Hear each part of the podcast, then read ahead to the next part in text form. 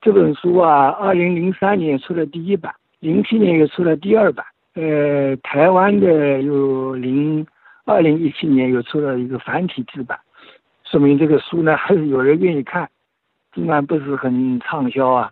特别我想不到的就是远在加拿大的您啊，还还能对这有兴趣，哈哈，所以我是非常非常的意外，而且很高兴。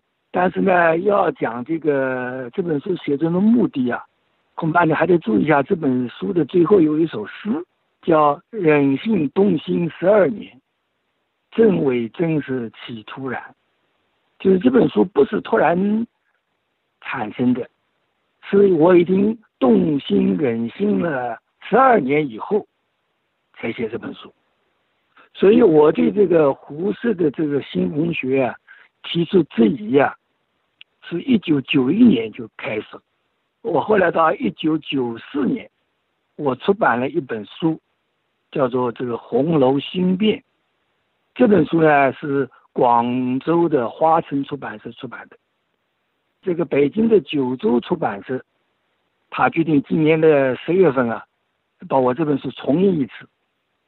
他们认为这本书呢，经过这个这个将近四分之一世纪的这个检验啊，好像还还很有再版的价值。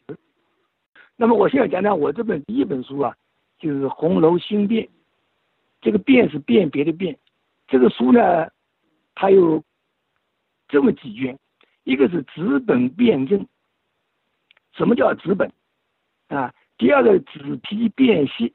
什么叫纸批？第三个叫纸斋辨考。纸言家是谁？第还有一个呢，叫探医辨物，就探医学，就是《红楼梦》后面是不不是没有了吗？曹雪芹原原来计划是什么呢？就探医学，还有一个呢，就是史料辨疑。这个史料啊，好多史料有值得怀疑的地方，是吧？其实我这个里面第一篇文章啊，叫重评胡适的《红楼梦》版本考证。这篇文章登在台湾的《书目季刊》，一九九一年。这本这个《书目季刊》在台湾是个很有权威性的杂志啊。啊，他是专门搞这个文献学、版本学的一个刊物。我这里面提出提议第一条，就是要追究家序本的来历。不是现在本是有个家序本吗？家序本胡适说家序是乾隆十九年，是一七五四年。那么他到一九二七年才发现，中间应该相隔了一百七十三年，对吧？那么作为一个史料，作为一个文物，家序本是哪里来的，对不对啊？它的来历。该不该追究呢？对吧？我的任务就要追究这个家序本的来历。但是那红梅家呢，就就我没有必要。胡适讲的就是对的，就可靠的，对吧？那么我们就想想看，到底追求来历是正宗，还是不问来历是正宗呢？对不对啊？那么任何的文物，你看这个电视上嘛，经常有发现文物文物这个这个现场啊啊，一层一层把土挖开来啊。那个文物呢开始显露出来了，然后呢有有摄像有标记，对不对？那个家序本突然冒出来了，啊，原来没有任何的记录，那该不该追究呢？对不对？所以作为史料学，这个追究来历、变伪是正宗，不这样做反而是臆断邪说，对不对？我们这个是最正道。还有一个版本学，作为版本来讲。这个版本呢，他主要认为是教刊的，要比较啊，对吧？你比如说这个这个林黛玉不是那个绛珠仙草吗？啊，她后来这个修成的女体就变成一个人了，她是什么呢？她说积贪蜜情果，蜜是秘密的蜜呀，蜜情果就是那个陈陈家本是这么写，这个家序本呢，把抄成的蜜情果，秘密那它是后面一个蜜。那个情字呢没有竖没有竖心旁了，变成蜜蜜青果。这个庚辰本呢，居然把这个蜜呢改成蜂蜜的蜜，变成变成了蜂蜜浸制过的青果了。那么版本学的这个基本功是校勘，谁先谁后，谁优一谁劣，总该弄清楚吧，对不对？他们不这样做，反而认为我们是错的，这就就就很可，哎，反很反常了，啊。所以我这个红楼新变。这本书啊，变的就是这一类的问题。经过二十四年的检验，这本书啊已经通过这个出版社的这个终审了。他认为再版的时候不需要做任何修改，绝大部分的判断是对的。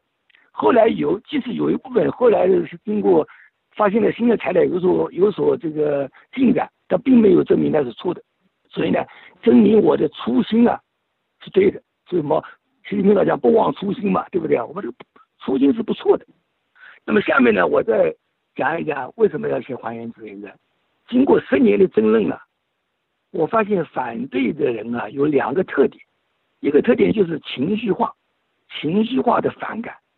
他就说：“你说质疑自然灾造假，他就反问我，你是不是不承认自然灾吗？难道没有自然灾这个人吗？难道紫燕斋也是假的吗？紫燕斋造假和紫燕斋有没有这个人就混为一谈，那么就把大家情绪调动起来了，因为大家都是自然灾的信徒啊。你说紫燕斋没有是假的，那么就很气愤嘛啊，用义愤来代替愤怒。还有一个呢，他们在争论的时候啊，就避重。”避重就轻，往往你说东，他说西，本质的东西他避而不谈，却拿出一些直接的问题来给你转移话题。我有好多罪本，你说刚才这个蜜青果，对不对？蜜青果变成蜜青果，到底哪个先哪个后？没有一个红红学家回答我的问题，这怎么办呢？我采取两个对策，啊，这就我写这本书两个对策，一个对策，我承认自然灾是存在的。我说，确实有一位叫做紫烟斋的人，他在某个时候确实超越点评过《红楼梦》，这样不就打消他们的这个借口了吗？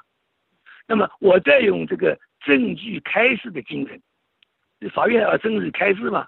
哎，我只说紫烟斋存在有两份证言，一个就是早窗先别，还有一个就是后面刘全部的这个题记。我说他们这个证言是不可靠的。在法律上是没有有效性的，所以呢，自然灾存在的信息源就剩下他的自白，他的自我介绍，就是没有旁证，只有你自己的自白，是不是啊？这就是第一个对策，这个对策我觉得是取得了成功的。你后来人真没有人来说。第二个呢，我就是摒弃了以论代事、观念先行的偏僻。有人老是说，哎，你就先有观念，你跟胡适一样。你是大胆假设，小心求证啊！你是先有观点了，然后你来找找例子啊！你是各取所需。好，我就不这样做，我就是把紫烟斋的全部材料，面对他的全部材料，把紫烟斋的批语对照原本，我全部一条一条注进电脑，而且为了非常代号啊，标出类型。那么经过重新经过整理、鉴别、审查、分析，真正弄清。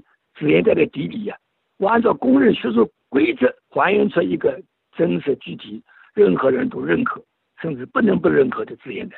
那么这个这个还原呢，我觉得也是也是有有效的。由于这个输赢电脑啊，它可以这个这个总体上的把握啊啊，自然灾它怎么自白，他假如多少是五鱼，多少是我，对不对啊？他的这个性格，他的家庭。都都读出来了嘛？以前别人没有做过这个事情，对不对啊？哎，这就是我这个这个为什么要写这本书的目的。那么我态度呢就是平和，哎，我不跟你吵架。